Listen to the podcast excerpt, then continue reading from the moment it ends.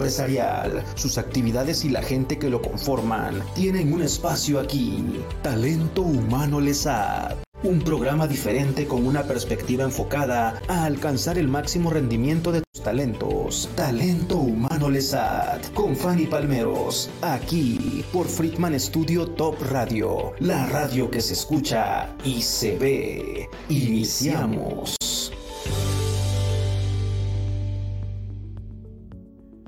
Hola, buenas tardes, ¿cómo están?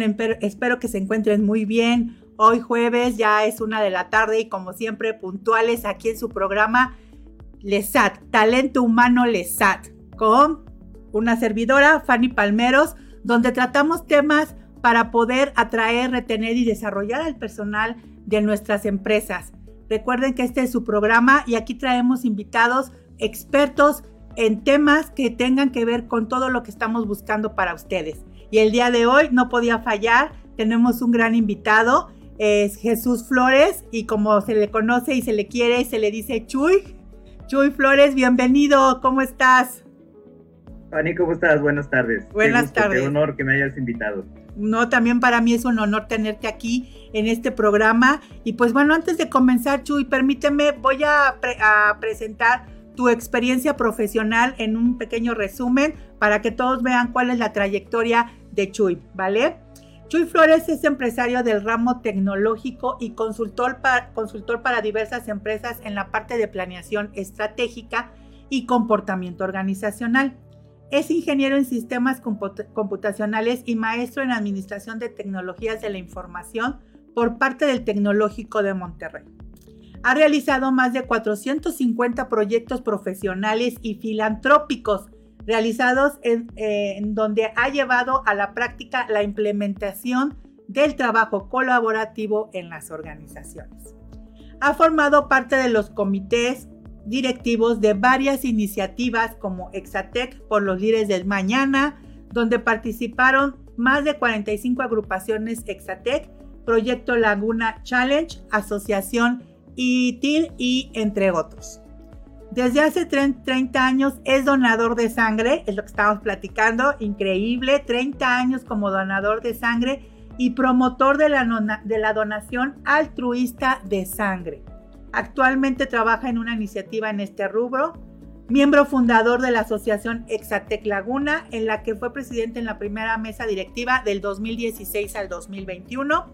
Forma parte del voluntariado Amigos del ILAL, Instituto Escolar de Niños Sordos de Escasos Recursos, así como distintos voluntariados sociales. Pues además de ser empresario, es una persona altruista y mis respetos, qué bueno que tenemos gente como tú para poder hacer esto y pues nadie más como tú que ver el tema que tenemos el día de hoy que nos lleva a hacernos la pregunta si debemos de tener edificios inteligentes u organizaciones inteligentes. Gracias Chuy y pues para empezar me encantaría que por favor nos dijeras cuál es la diferencia entre un edificio y una organización, ¿no? Ok, sí, muy, muy fácil, mira, y es, es precisamente viene de, de la rama donde yo me especializo. La parte de tecnología habla de edificios inteligentes y los edificios inteligentes no son otra cosa que una herramienta. Es algo totalmente que tiene que ver con tecnología aplicada a un edificio. Es decir, son fierros. Así es, material. Es decir, exacto, nada más. Es la combinación de hardware y software para mantener la operación de un edificio. Esa sería una, una definición un poquito más formal. Llevándola a un desglose, podríamos ver que un edificio tú lo puedes conectar de muchas maneras, hacer muchas conexiones en todos sentidos, ponerle una red Wi-Fi en todo el edificio, pero eso no te resuelve nada, simplemente es un edificio conectado. Si aprovechas esos elementos para controlar la operación del edificio, es decir, que el clima se, se, controle de manera automática, se apague y se prenda dependiendo de la ocupación. En una evacuación, en, en una emergencia, tengamos voceo inteligente para que en diversos idiomas y en diversos sectores la gente pueda evacuar en menos de tres minutos, que las puertas de salida se desbloqueen, que se tomen acciones correctivas o preventivas en mantenimiento. Entonces ahí ya estamos hablando de un edificio que está tomando decisiones de operación de manera automática. Eso sería un edificio inteligente. Estamos hablando de los fierros. Pero cuando hablamos de una organización, estamos hablando de las personas. Las organizaciones están compuestas por personas. Entonces, cuando hablo de una organización inteligente, es aquella organización que es capaz de tomar las decisiones adecuadas para lograr los objetivos de la empresa. Esas serían las diferencias. No, buenísimo. Oye, y pues, bueno, estamos hablando de edificios, de organizaciones. Tú dinos el día al día de hoy y después de todo lo que hemos pasado por esta pandemia, por tantas situaciones, pero al fin y al cabo, a veces podemos ver que hay cosas que no han cambiado y que siguen teniendo los mismos problemas. ¿Tú, qué, ¿Tú cuál crees que es el problema más común que enfrentan el día de hoy las organizaciones? Es, si esa fuera una pregunta de, de, examen, sería la pregunta de rescate, porque es muy fácil. Pero es muy fácil verlo ya cuando, cuando lo has visto a través del tiempo.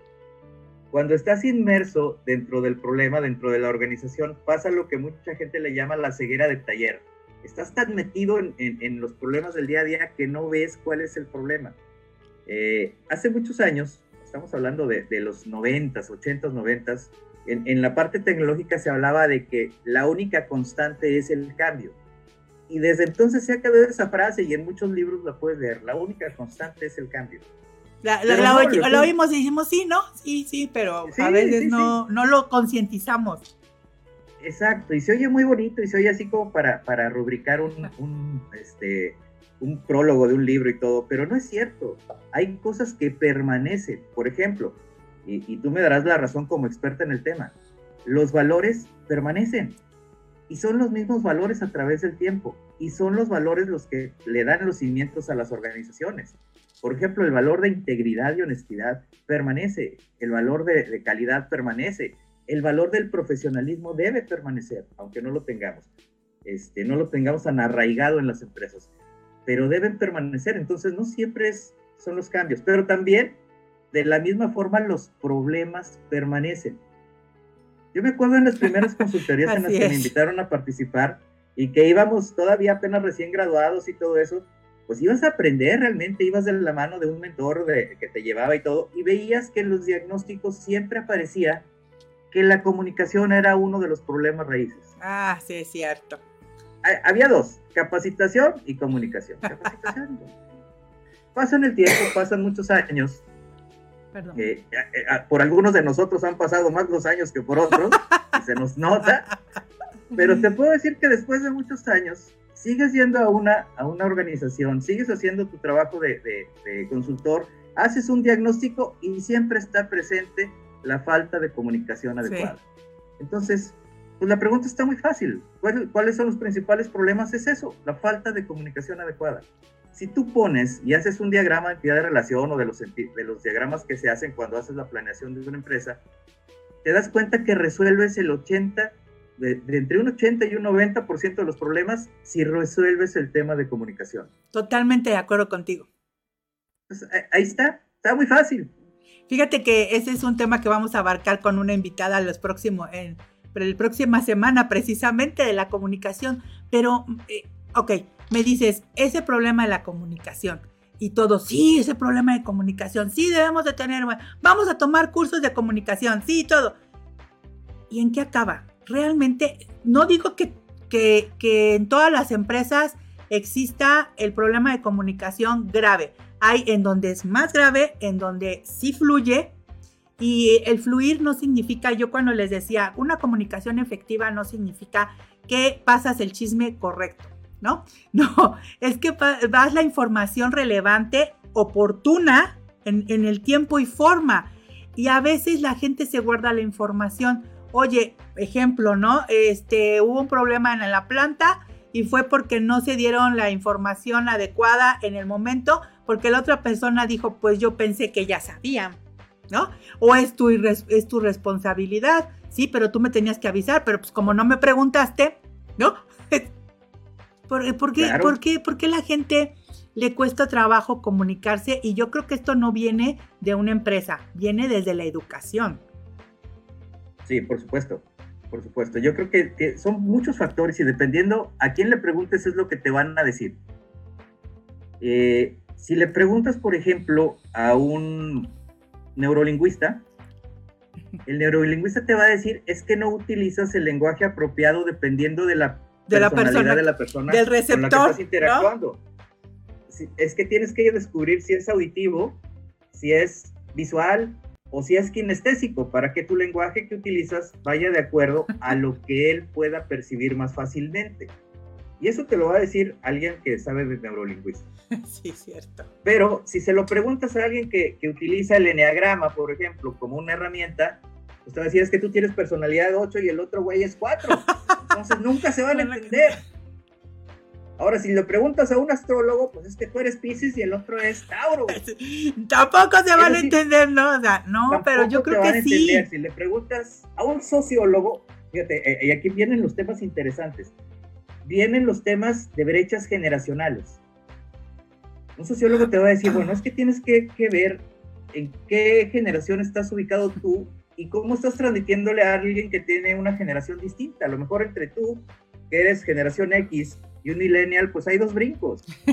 Y esos dos brincos son dos brechas, entonces no se van a entender y tus intereses son distintos a los de él.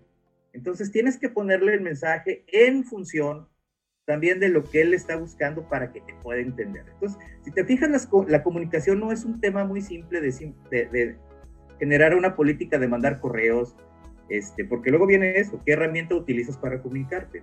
Así es la comunicación tiene muchas, al menos en las empresas, y, no quisiera salirme de ese tema, en las empresas también en la comunicación hay que delimitar muy bien las fronteras.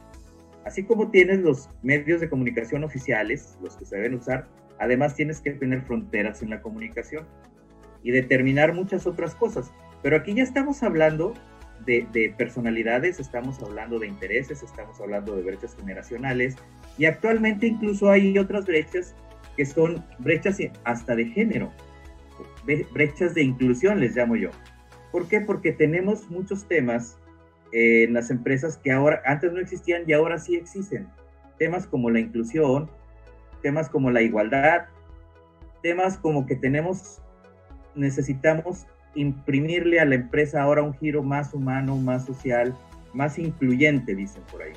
Pero la inclusión per se es un tema sumamente complejo. Hace un par de semanas tuvimos una, me invitaron a, una, a un networking que tiene que ver con filantropía y el tema fue liderazgo incluyente. Y yo cuestionaba lo que estaban diciendo ahí porque les decía, es que se cierra el tema de inclusión al tema de género, que es sumamente importante, sí, sí es, sí es importante, pero también es importante la inclusión en temas de discapacidad, en temas sociales, en temas étnicos. Entonces la inclusión también es un tema sumamente amplio. Pero regresando a la pregunta, ¿cómo resolvemos, cómo resolvemos la comunicación? Yo creo que tiene que ver dos cosas. Primero, saber escuchar, porque perdimos la capacidad de escuchar. Nos volvimos seres individuales, seres que nos escuchamos a nosotros mismos y no escuchamos a la otra persona. Yo creo que escuchando entenderemos más el, la parte neurolingüística, que los enneagramas, que los horóscopos y todo eso si ponemos que nuestro interlocutor sea una persona igualmente importante que nosotros y le damos la misma importancia y le ponemos esa atención, vamos a aprender a comunicarnos y expresarle de manera correcta lo que le queremos decir, número uno. Y número dos, necesitamos también evaluar el nivel de madurez que tenemos como empresa. Porque también dependiendo del nivel de madurez que tengamos como empresa es el tipo de comunicación que, que se va a utilizar. Entonces, ahí es donde empieza a jugar un papel muy importante el tomador de decisiones. Yo creo que el liderazgo que utilices. estás eh, ahorita con lo que todo lo que has dicho puedo decir que efectivamente cuando tenemos edificios inteligentes que tenemos lo último en tecnología, ¿no? Que estamos preparados como empresa donde tenemos cómo comunicarnos por correo, por eh, videollamadas, por teléfono, por chats, por lo que tú quieras. Y cuando hacemos esto de la tecnología, lo que hacemos es hacer pruebas, ¿no? Y a ver cómo funciona. Y al final tenemos ese edificio inteligente del que hablamos, pero ¿qué pasa con la parte de la organización? Que hoy estás hablando de liderazgo, de comunicación, de, de tener ese equipo de trabajo que esté funcionando inteligentemente. ¿Hacemos pruebas con esto? Cuando algo está fallando y lo ponemos, hacemos correcciones o hacemos algo nuevo, hacemos lo mismo que un edificio que deberíamos de hacerlo, ¿no? No sé tú qué opinas. A ver si está funcionando y si no está funcionando, ¿dónde está el problema? Y a veces no está funcionando y dices, pues no funcionó y se acaba. vamos a ver si pusiste atención, Fanny. Vamos a ver. Cuando me preguntaste de los edificios inteligentes, empezamos a dar la definición de los mismos. Y yo te decía, un edificio inteligente empieza siendo un edificio conectado.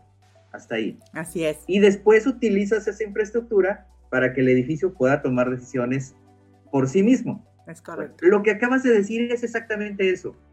Una organización que tiene teléfonos, correos, WhatsApp, etcétera, simplemente es una organización conectada, no inteligente. Okay. Hasta que utilizas esas herramientas con objetivos muy claros, con propósitos claramente definidos para resolver los problemas de la organización o para ayudarte a tomar las mejores decisiones. Entonces, el que tengas los medios de comunicación per se no son la solución, sino que sepamos y tengamos la cultura de, utilizarlos correctamente. Ok, precisamente. por ejemplo, a veces pasa, yo creo que ahorita nos pasa a todos, abres el WhatsApp, caray, ya, ya da miedo, porque estamos metidos en 70, 80 grupos de todo, caray, de todo. Y se están tratando de resolver problemas complejos a través del WhatsApp te mandan un plano por ahí, te mandan por ahí especificaciones y un video y un audio y como 40 mensajes, cuando eso se puede resolver perfectamente en una llamada. Estoy de acuerdo contigo. Hay que saber. Y, y, es un problema generacional, ¿eh? Sí. Hay que saber qué hay que contestar, en qué medio, por qué medio. Efectivamente, a veces tomar el teléfono y con una sola llamada lo resuelves, porque en un mensaje interpretamos cada quien diferente. Finalmente somos seres humanos, pero eso no significa que no seamos una, no podamos ser una organización inteligente. Oye, decía Facundo Cabral, finalmente somos seres humanos, y luego hace una pausa, y luego decía, peor cosa no podríamos ser. no lo dudo. Don Facundo Cabral. lo había oído, fíjate. Ok, ok. Finalmente, ¿no? Pero eso no significa que sea... Mira, ahí tocamos el tema de comunicación, de liderazgo y de qué nos puedes hablar del trabajo en equipo, del trabajo colaborativo, ¿no? ¿Qué pasa en estas organizaciones? ¿Qué, te necesitarían para... Bueno, más bien estamos viendo que necesitamos de muchas cosas, la comunicación, ¿no? Estamos hablando de liderazgo y ahora ¿Qué opinas sobre el trabajo colaborativo? ¿Por qué a veces no funciona ese, esa implementación de hacer un trabajo colaborativo en las organizaciones? Bueno, me voy a ir un pasito atrás. Eh, voy a tratar de justificar por qué trabajar colaborativamente o por qué trabajar en equipo. Ok. Y el ejemplo es muy sencillo. Digo, si no hubiéramos sido como humanidad, al inicio de la humanidad, cuando el hombre dejó de ser errante y vivir solitario, y empezó a crear las primeras comunidades. Si no hubiera hecho esto, nos hubiéramos desaparecido, hubiéramos desaparecido como especie. ¿Por qué? Porque éramos la, especie más débil. Ni éramos fuertes, ni éramos rápidos, ni podíamos volar, ni podíamos nadar. Pues éramos, éramos totalmente débiles. Y en el momento que nos empezamos a juntar, sobrevivimos como especie y empezamos a crear comunidades si vemos la historia de la humanidad, ese fue el pum, el desarrollo que nos, que nos mantiene aquí ahorita todavía.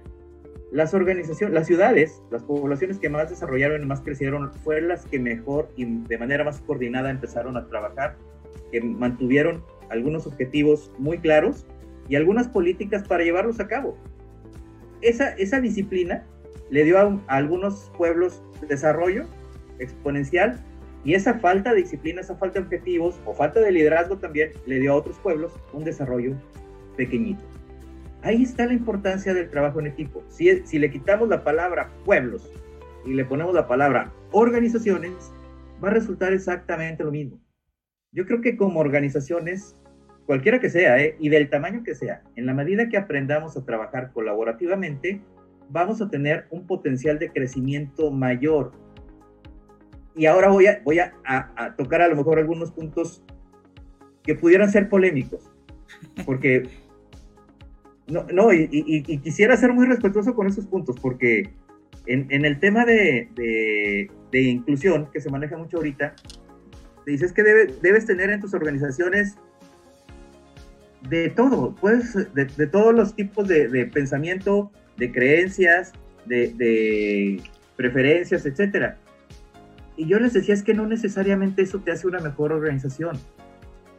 Si, si empiezas a quitar todas esas etiquetas y ves solamente personas, pues tú vas a buscar como organización a los mejores. Y los mejores, con, con la idiosincrasia que traigan, las preferencias, lo que traigan, te van a hacer mejor a tu organización, pero yo creo que se debe buscar a los mejores. Esa es mi forma de pensar. Pero habrá, habrá otras formas de pensar que buscan, buscas generar una equidad con cuotas, que yo creo que no debe ser así. Es que yo ahí entramos en otro tema que a lo mejor está equivocado, que es que dicen que hacer esa cuota no es hacer una cuota por hacer una cuota. La equidad es que a todos tengan la misma oportunidad, ¿no? Entonces, pueden ser más mujeres. Me ha tocado en empresas, perdón, en empresas que las obreras son mucho mejores que los obreros, ¿no? Y no tiene nada de, malo que haya más mujeres y a veces se busca mujeres porque el detalle del con el que se trabaja tiene más habilidad la mujer.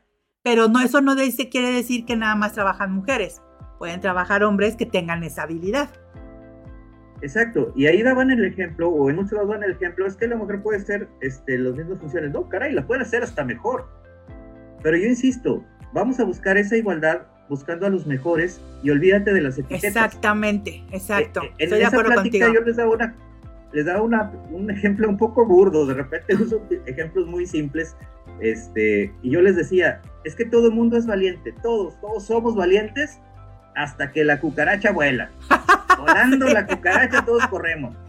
Y corremos y nos olvidamos del género, de la idiosincrasia y de todos. Nos queremos poner a salvo. Así es. Cuando se evacúa un edificio, que nosotros parte de lo que instalamos son, son sistemas inteligentes de evacuación. Ok.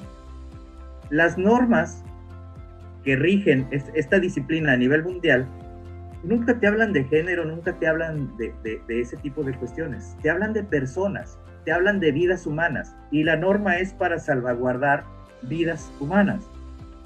Bien, y sobre eso está hecho. Entonces, todo está basado en la vida humana, es decir, en personas si nuestra toma de decisiones se basa en personas, podemos aligerar mucho todas esas discusiones y nos concretamos en lo que realmente importa, las personas. Ahora, las normas, ahora sí te indican algunas excepciones para personas que tienen capacidades disminuidas, para personas discapacitadas. Te, te dan algunas recomendaciones adicionales, pero ya son cosas muy puntuales de capacidades disminuidas, pero siguen siendo personas y siguen siendo vidas humanas.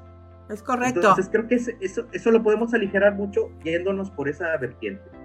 Así es. Y las personas a final de cuentas son las que te integran la organización y en la organización esas personas te van a integrar los equipos y en la medida que tengas a los mejores, con, con todo el bagaje que traigan, con, con sus ideas, con sus preferencias, con todo eso, son los mejores y te van a hacer mejor la organización. Sí, de hecho, si esas personas que tienes ahí no son las mejores o las adecuadas para esos puestos que tú tienes, eh, podría ser un edificio inteligente, pero va a llegar el momento en que tampoco vas a tener edificios inteligentes, porque no saben funcionar, no saben trabajarlos, no lo hacen adecuadamente, no lo hacen como deben de hacerlo, no respetan las normas y se empieza a destruir poco a poco esa empresa en la que no has tenido cuidado en ver a ese factor importante que es el factor humano, ¿no?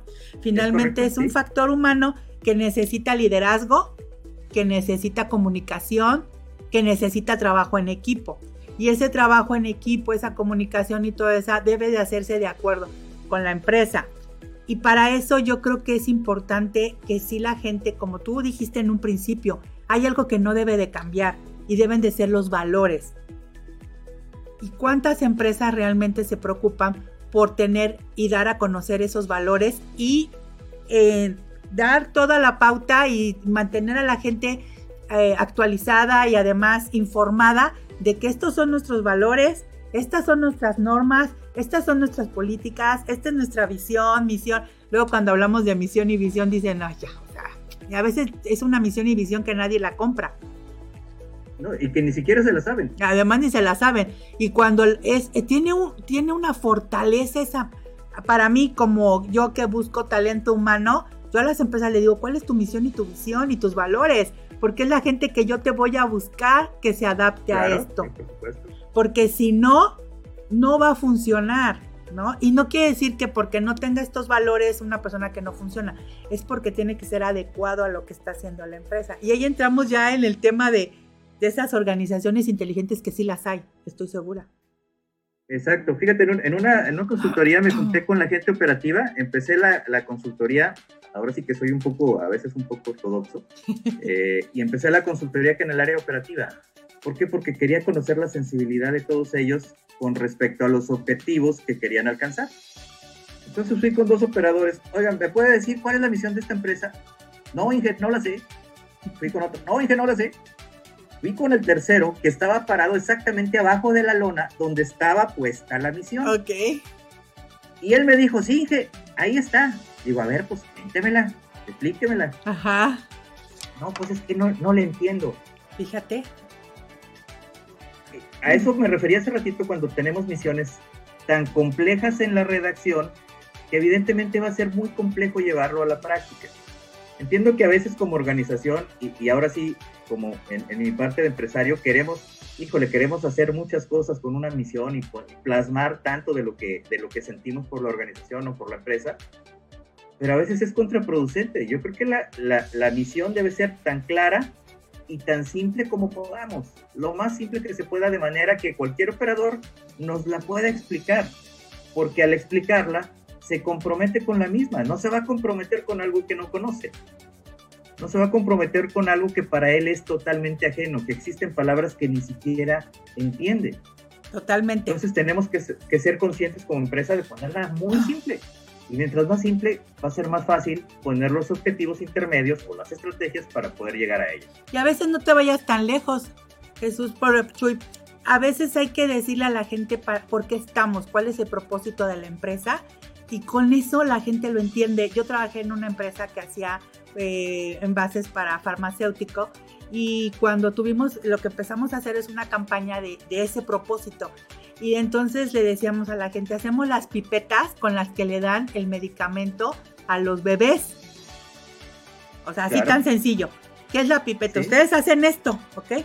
Imagínense que son las 10 de la noche, la mamá va a la farmacia o el papá, va por el medicamento, tiene que medir con la pipeta el, lo que le tiene que dar y no funciona la pipeta. Entonces, imagínense, ¿no? Dices, no, pues seguro, ah, puede haber mil soluciones, pero imagínense la situación en ese momento. Y esto es un caso sencillo. Entonces imaginen lo que estamos produciendo, cuál es nuestro propósito de llegar con la mejor calidad del producto a la salud de, la, de nuestros clientes, ¿no? Entonces... Claro, claro. Y ya dicen, ay, sí es cierto. Y a veces, ay, nosotros, porque no saben ellos hasta dónde llega el producto. Sí, hacemos, es, para este medicamento, esta botella es para esto, esta botella.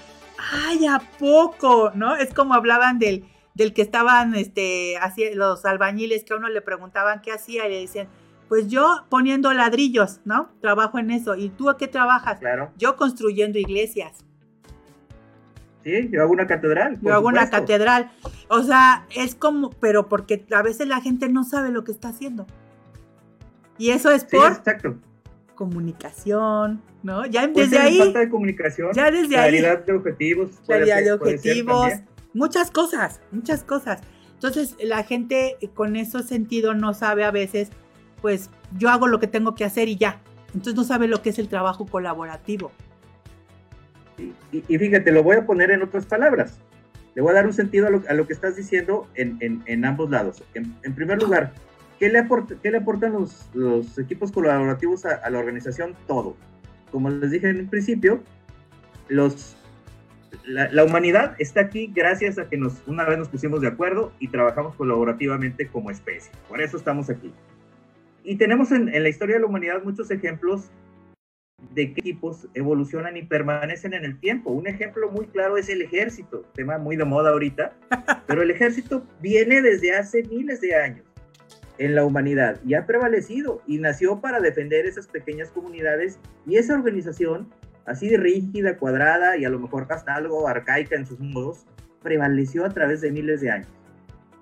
Pero si vemos una empresa ahorita actual con la última tecnología que no tiene equipos coordinados, esa empresa va a desaparecer en pocos meses. De ahí la importancia de ponernos de acuerdo. Raza, hay que ponernos de acuerdo. Totalmente de acuerdo contigo. Y yo a veces pongo también el ejemplo de la Fórmula 1 cuando llegan a los pits. Antes se ponen de acuerdo, hacen su planeación, qué tienen que cambiar, qué tienen que quitar, qué tienen que mover y qué tienen que revisar.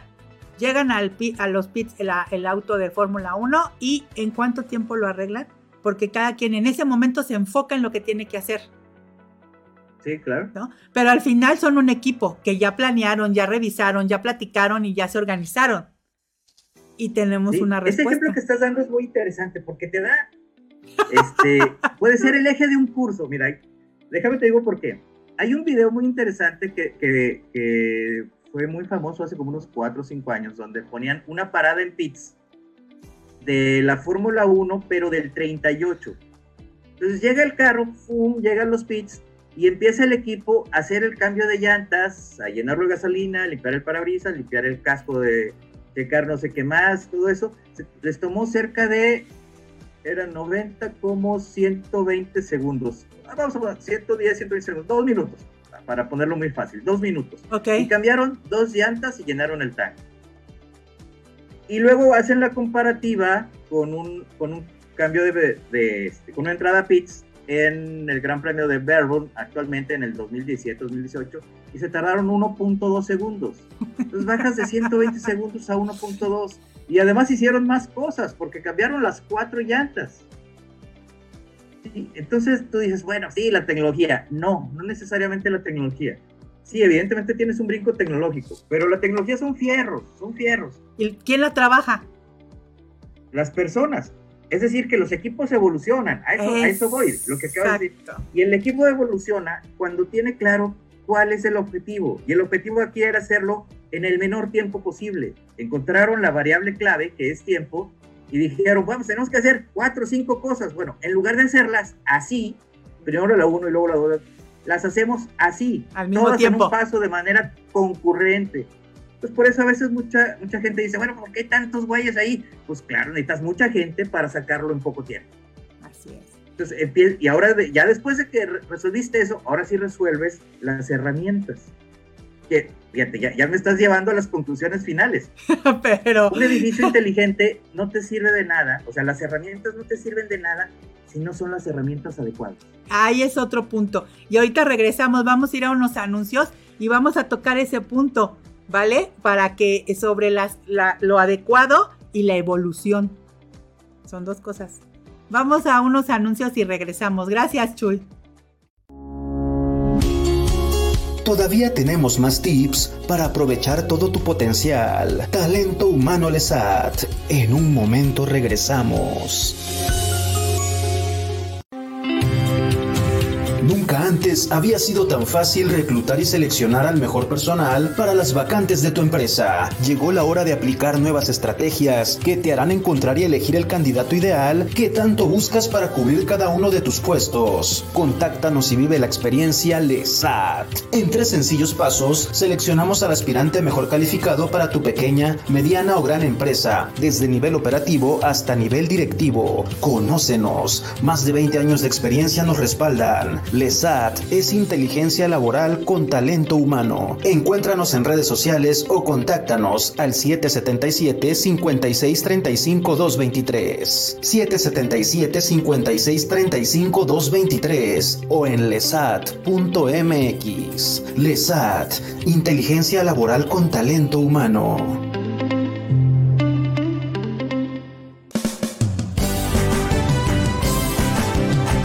Friedman Studio, Academia de Canto Contemporáneo, Interpretación y Desarrollo Humano. ¡Lánzate ya! En Friedman Studio, tus sueños pueden convertirse en realidad si los deseas tanto como para ir tras ellos. No importa tu edad, rescata tu talento y brilla. En Friedman Studio nos especializamos en preparar y entrenar a verdaderos cantantes e intérpretes solistas desde nivel inicial hasta nivel profesional Impartimos clases de lunes a sábado en sesiones personalizadas o abiertas, en modo presencial o en línea, completamente en vivo. Friedman Studio apoya tu talento. Nuestros precios se adaptan a tu bolsillo de acuerdo a la modalidad y número de clases mensuales que tú elijas. Agenda tu clase muestra sin costo y conócenos. Nuestra metodología, entrenamiento y técnica vocal interpretativa se enfoca y adapta a todos los niveles y géneros musicales.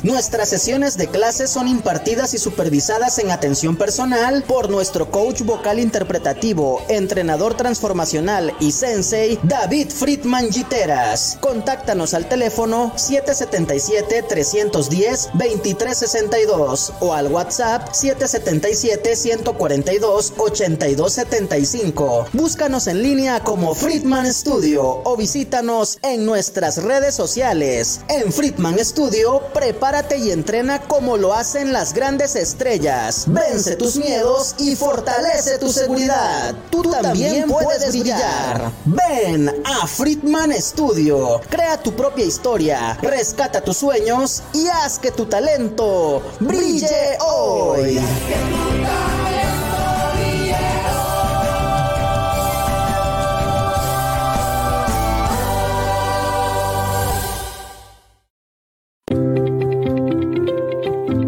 El chip y aprovecha tu talento. Talento Humano Lesat.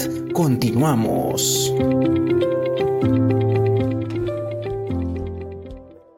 Hola, ya estamos de regreso aquí en el programa Talento Humano Lesat y como ustedes saben tenemos a Chuy Flores aquí como invitado, experto en tecnología y también consultor en todo lo que es en temas organizacionales y un filantrópico número uno. a ver, Chuy, eh, eh, tomando el tema de lo que estábamos platicando sobre edificios inteligentes u organizaciones inteligentes. Hablando sobre este tema, vemos que eh, la tecnología es excelente, se habla mucho de avanzar, desarrollar y que las empresas tienen que estar bien equipadas, pero hay un punto que tocaste antes de irnos a los anuncios y me encantó, tener la tecnología adecuada, así como las personas adecuadas, también la tecnología, o así como la tecnología, también las personas, ¿no? Sí, claro. Eh, mira, esto lo, vas aprendiendo, o al menos en mi caso lo hemos ido aprendiendo conforme trabajamos en proyectos distintos. Eh, una de las grandes bondades de dedicarte a la tecnología y hacer muchos proyectos es que tienes una oportunidad tremenda de aprender de los clientes. Cada cliente es distinto, cada proyecto es distinto, cada necesidad es distinta. Y vas aprendiendo, al principio te decían, necesito un proyecto así, y lo hacías tal cual.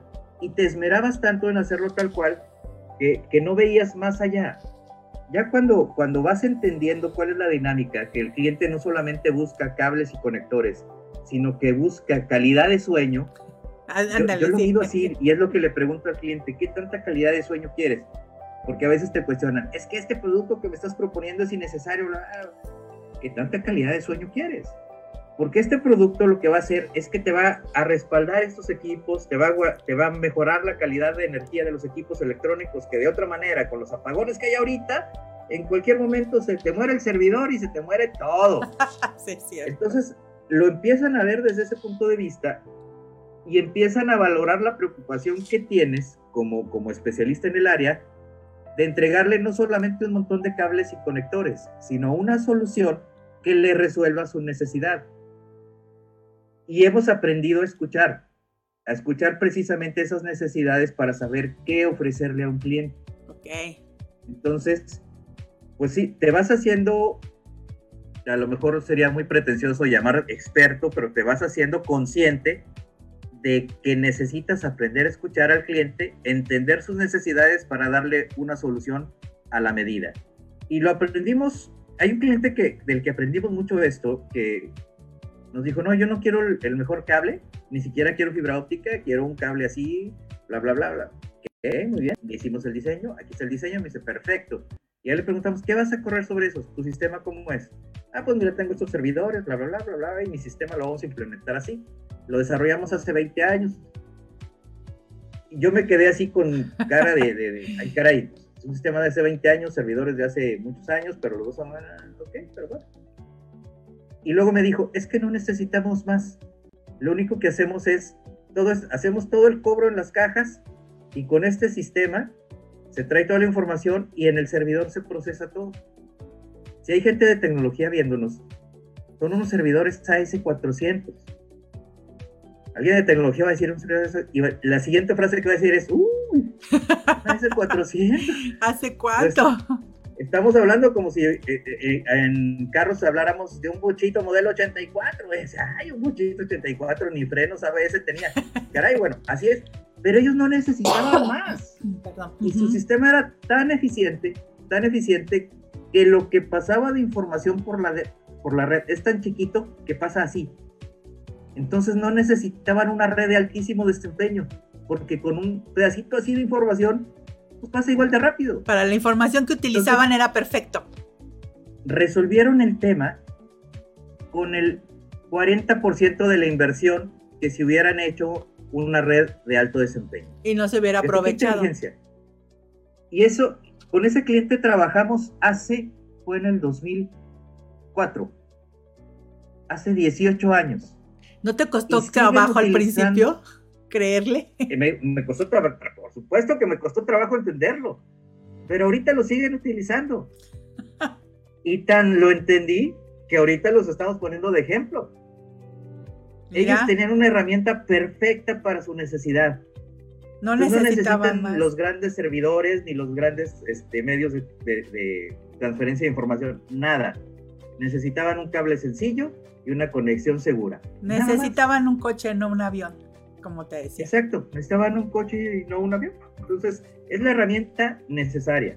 Y, eso a veces pasa mucho en las empresas y también lo vemos desde el lado de la tecnología que quieren lo mejor y lo mejor y lo mejor y quieren más y quieren más. el boom. Oye, lo necesitas.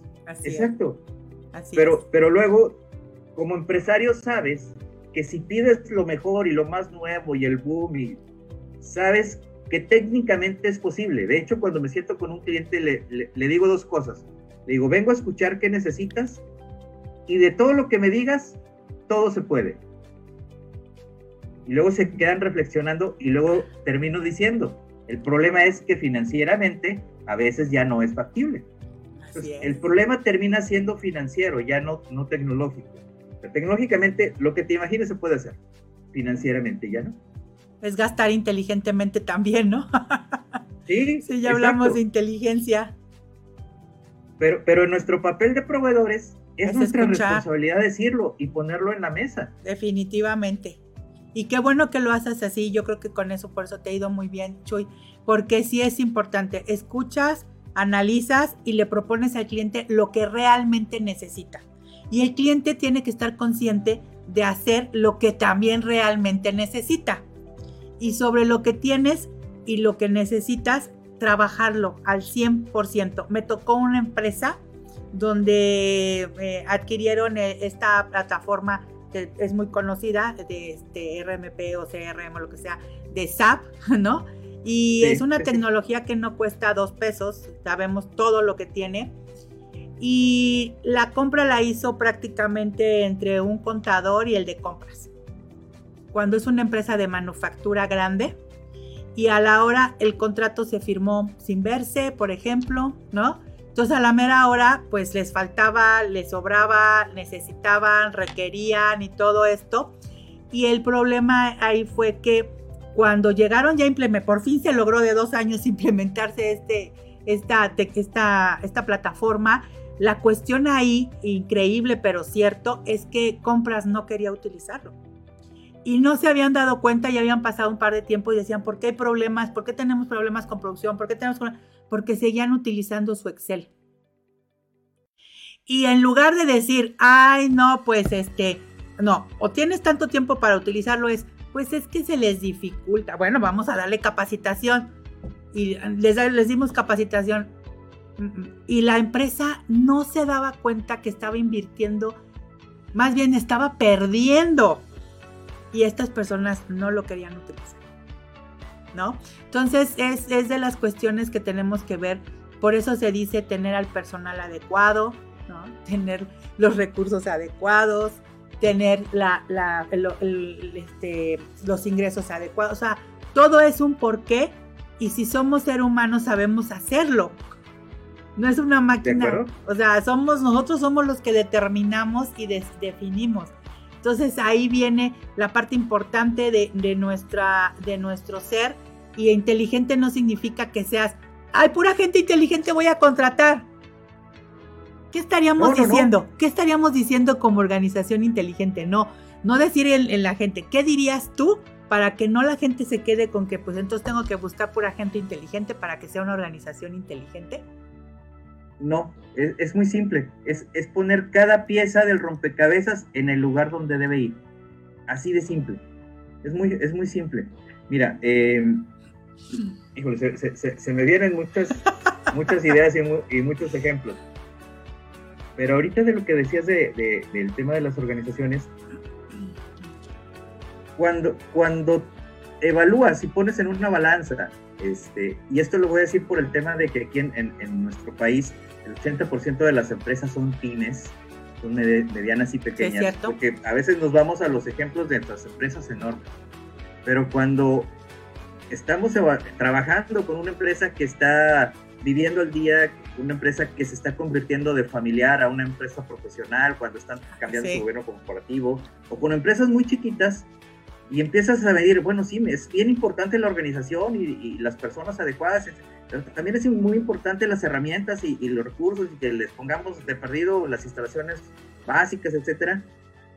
Es más importante la gente, siempre va a ser más importante la gente adecuada, la que selecciones la gente adecuada o que la gente tenga el nivel de compromiso para adecuarse a las necesidades, porque todos los que empezamos con una, con una empresa chiquita, grandota o como sea, empezamos prácticamente sin nada. Así es. Cuando hace veintitantos años que nos juntamos el buen Arturito y yo a trabajar en, esto de la tecnología, eh, teníamos una computadora, dos sillas y un carro. Y después fue un ayudante. Y luego dos ayudantes. Y así empezamos. Y tuvimos que adaptarnos todos, ¿eh? Todos, toda la organización a lo que había y tuvimos que trabajar con lo que había y a veces no había para meter una escalera de cuatro metros y teníamos el carro y sobre el carro abrimos la cajuela y subíamos y meter la, escalera que tenía, ¿no? para poder llegar al tubo que y, y empezabas a resolver con lo que tenías.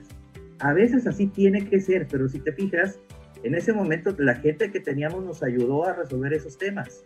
Tenía la capacidad y la de, adaptación, orientación a resultados y las ganas y la camiseta la puesta y el compromiso y todo eso, que después, si todo eso lo vamos poniendo en bullets, pues podemos fácilmente hacer el prólogo de un libro de trabajo en equipo con eso, porque es lo que necesita un equipo para trabajar.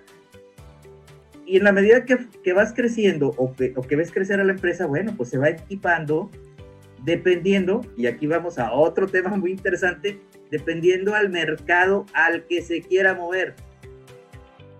¿Por qué? Porque si nosotros hubiéramos seguido haciendo trabajos chiquitos, muy probablemente tendríamos escaleras chiquitas en carros, metiendo el carro y la camioneta para subir la escalera. Seguiríamos, pues a lo mejor, si te, puede ir muy bien también, ¿eh? Te puede ir muy bien, pero es, así es ese mercado. Pero si le tiras a un mercado más profesional, a empresas de otro tipo, a, ser un, proveedor de corporativos, a ser un proveedor de, empresas de, de, clase mundial, pues tienes que cambiar también tu mentalidad y, eh, y, tu equipo lo tienes que ir llevando a ese punto. Porque a lo mejor si el ayudante que se subía a esa escalera, pues ya no va a querer usar arnés, no va a querer usar casco y luego te empiezas a topar con la resistencia al cambio que decías hace ratito. Oigan muchachos, pues vamos a tener que entrar con lentes, tapones de oídos, casco, todos con zapato industrial, este, nuestro gafete, nuestro número de IMSS aquí, porque lo requiere. Y ya la raza empieza a decir, no, sabes que yo así no. Oye, pero tú eres el mejor. Pues sí, pero no me interesa. A mí no me gusta. sí, y, y, te empiezas a topar ese otro, otra resistencia al cambio. Este, y ahí tienes que ser. Ahorita hablaban de la calidez, en, eh, que nunca nada va a sustituir a la calidez de las personas. Pero también, como tomador de decisiones en una empresa, de repente tienes que ser muy frío. Y, a lo mejor voy a, sonar un poquito eh, pragmático, pero tienes que decidir si la persona que tienes es la adecuada para ese puesto. y por eso hace ratito me refería del, que tienes que poner la pieza en su lugar. Eh, el, buen Pedro Facio, profesor de, Campus Laguna, es, un experto en el área de planeación. Él tenía una frase muy interesante. cuando hablaba de, resistencia al cambio. Y él decía, la mejor forma de cambiar a una persona es cambiarla por otra. porque no tienes tiempo de estarla enseñando. Digo, caray, si, si a veces como papás nos tardamos décadas o, años en enseñar a nuestros hijos cosas muy básicas. Ahora imagínate en días, meses. Ahora imagínate en semanas a un operador que este... Que no quiere. Que, no quiere. Y si no quiere, no hay poder humano que lo haga cambiar. ¿eh? Es como te dije en el SAP. no quería esta persona y querían todo lo movían a su alrededor y no funcionaba en lugar de cambiarla era la decisión final que se tenía que tomar. Sí. Y entonces, ahí el, el, ejemplo que das, la decisión la tomaron, tomaron la decisión de comprar una herramienta y quién sabe si les iba a resolver el tema. Esa ¿eh? es otra, ¿eh? Porque si siguen operando con Excel, entonces a lo mejor la herramienta era demasiado grande para lo que querían. Así es. Exactamente. Totalmente. O tal vez no era el momento. O no era el momento. Así es. Y, con todo esto, Chuy, nos damos cuenta que finalmente es, es la toma de decisiones, ¿no? El, después de tu comunicación, tu liderazgo, tu trabajo en equipo, tu planeación, tu organización y todo eso, pero si no hay unas decisiones adecuadas, y a veces aunque no sean adecuadas, pero hay que tomar decisiones, porque nos hemos topado también con eso. Toma de decisiones, no, pues no tomo la decisión, pues no estás tomando la correcta ¿no? no estás, o sea, desde ahí, desde no tomarla, ya estás mal. Hay que tomar una decisión. ¿no? Y, sí, no, y, todo el mundo queremos crecer en las empresas. Es que yo quiero crecer, y, caray, todos queremos crecer, pero en la medida que creces, ¿a dónde te vas acercando? A la toma de decisiones. Así es. Mientras más estés arriba en la jerarquía de la empresa, tu chamba va a ser tomar decisiones. Tomar decisiones. Oye, y con todo esto, con todo esto que estamos hablando, y, preguntándote a ti tu opinión, ¿qué retos se van a enfrentar las empresas en los próximos 10 años con todo esto de tecnología, de organizaciones inteligentes, de trabajo colaborativo, liderazgo, comunicación, ¿no? Pues como lo decíamos al principio, muchas cosas permanecen constantes. Siempre va a ser el reto de seguir aprendiendo ese, ese no te lo puedes quitar por nada en el mundo. Así es. ¿Por qué? Porque siguen saliendo nuevas tecnologías, nuevas necesidades, nuevas demandas, nuevos clientes, etcétera. Entonces tienes que seguir aprendiendo, número uno. Ese es uno de los retos más importantes. Número dos, necesitamos como empresas, en México en general, seguirnos profesionalizando. Dar el brinco de empresas familiares a empresas profesionales. Y eso a veces es, es muy complicado. Yo lo veo en empresas donde son muy eficientes, empresas familiares, funcionan muy bien, todo eso, pero todo gira alrededor de una persona. Cuando esa persona no está, la empresa este, se detiene. Entonces, la profesionalización me, me, me, refiero a eso, a que todos puedan trabajar de manera independiente, de manera que si en algún momento de la vida esa persona ya no está, esa empresa pueda seguir permaneciendo y creciendo y trabajando y evolucionando. Así es. Y no se pierda todo ese legado, porque si no todo ese legado se va a perder y con ello se va a perder toda esa riqueza, todos esos empleos, toda esa historia, toda esa tradición. Entonces, es profesionalizarnos también. Número tres, aprender a ser incluyentes. Tenemos, eso, no lo tenemos como cultura nacional. Eh, desafortunadamente en, en, nuestro país siempre ha tenido una cultura marcadamente machista, marcadamente eh, basada en, dos géneros, sin tener la preocupación por la parte discapacitada. Y hasta los últimos años ha venido esa evolución y qué bueno que viene. Entonces necesitamos aprenderlo, ser, ser más abiertos a darles oportunidad a todos. Y yo lo he aprendido mucho ahora con el trabajo que estamos haciendo en la escuela, en la escuelita de niños sordos, este, porque la, la sordera es una discapacidad que no se ve y los pequeños niños no, de repente no tienen oportunidades. Entonces, ¿cómo darle oportunidad a esos pequeños que a veces ni siquiera tienen acceso a una, educación básica porque no existen instituciones donde aprender? Así es. Esta escuela es la única en la región. y, casi estoy seguro que es la única en todo Coahuila y en todo Durango que atiende a niños sordos de escasos recursos. Entonces, si no es a través de ese tipo de, de escuelas, no tendrían oportunidades. Y creo que es una responsabilidad que tenemos todos como sociedad, como colectivo, de ayudarnos y ser más incluyentes en todos sentidos. En todos sentidos, una inclusión en 360 grados. Creo que es algo que debemos aprender. Y finalmente, yo creo que uno de los retos que tenemos como, como sociedad es no perder esa, esa parte de valores que tenemos, que sigan rigiendo nuestras empresas y, nuestras acciones. Porque a veces la, tecnología es muy deshumanizante. Pero si no perdemos como organización es, esa parte. ¿Eso va a depender de nosotros? Eso depende totalmente de nosotros, sí. Totalmente de nosotros. Entonces, más que retos empresariales y todo eso, yo creo que son cosas que tenemos que aprender, aprender a escuchar. Y en la medida que podamos hacerlo, nos va a ir mejor en los siguientes 10 años. Exactamente, pues nos acabas de dar las tres grandes. casi, casi, ¿no? realmente no eran las tres grandes. no, por ahí va. No, no, no, ahorita las vamos a, retomar porque estás diciendo algo muy interesante. Esos retos, yo quiero que me los des en tres grandes, como consejos, como, como todas herramientas que deben de tomar en cuenta los empresarios o los que nos escuchas que pues son líderes, ya sean jefes, supervisores, gerentes, directores, gente de recursos humanos, que escuchen las tres grandes para poder enfrentar esos retos que nos, que nos vienen en estos años tan diferentes, donde la tecnología nos está llevando a otro mundo, pero eso no significa que dejemos de ser humanos, no significa que dejemos de ser esas personas esenciales, porque además esas personas nos necesita la tecnología. No podemos, la tecnología no puede seguirse desarrollando si no existimos nosotros. Así de fácil. Pero antes de pasar a las tres grandes, me encantaría, bueno, voy a mandar saludos. Eh, nos, nos tiene acá es eh, Pilar Rocha. Hola Pili, siempre estás con nosotros, me da mucho gusto. Dice, buen día, excelente charla. La tendencia empresarial es atención inteligente, pero nunca van a subir la calidez y atención personal. Perdón, nunca van a suplir la calidez y atención personalizada, lo que venías diciendo. O sea, finalmente, ¿no? Sea, es cierto, Pili. También Lisette, que hola Lisette, nos manda saludos.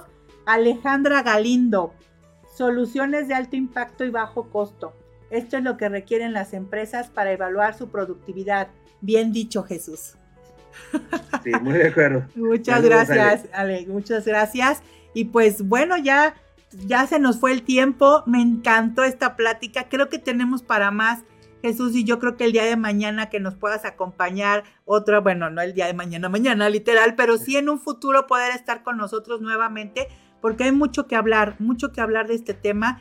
Y pues para cerrarlo y agradecerte antes que todo, pues, pues decirnos, por favor, las tres grandes.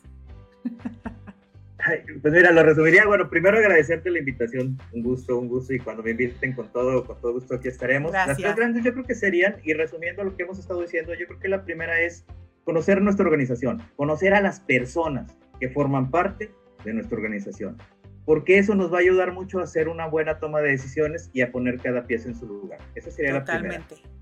La segunda, si conocemos a la organización, podemos determinar el tipo de liderazgo adecuado para dirigir esa organización. Claro. Porque a veces queremos ser muy colaborativos con una organización totalmente inmadura.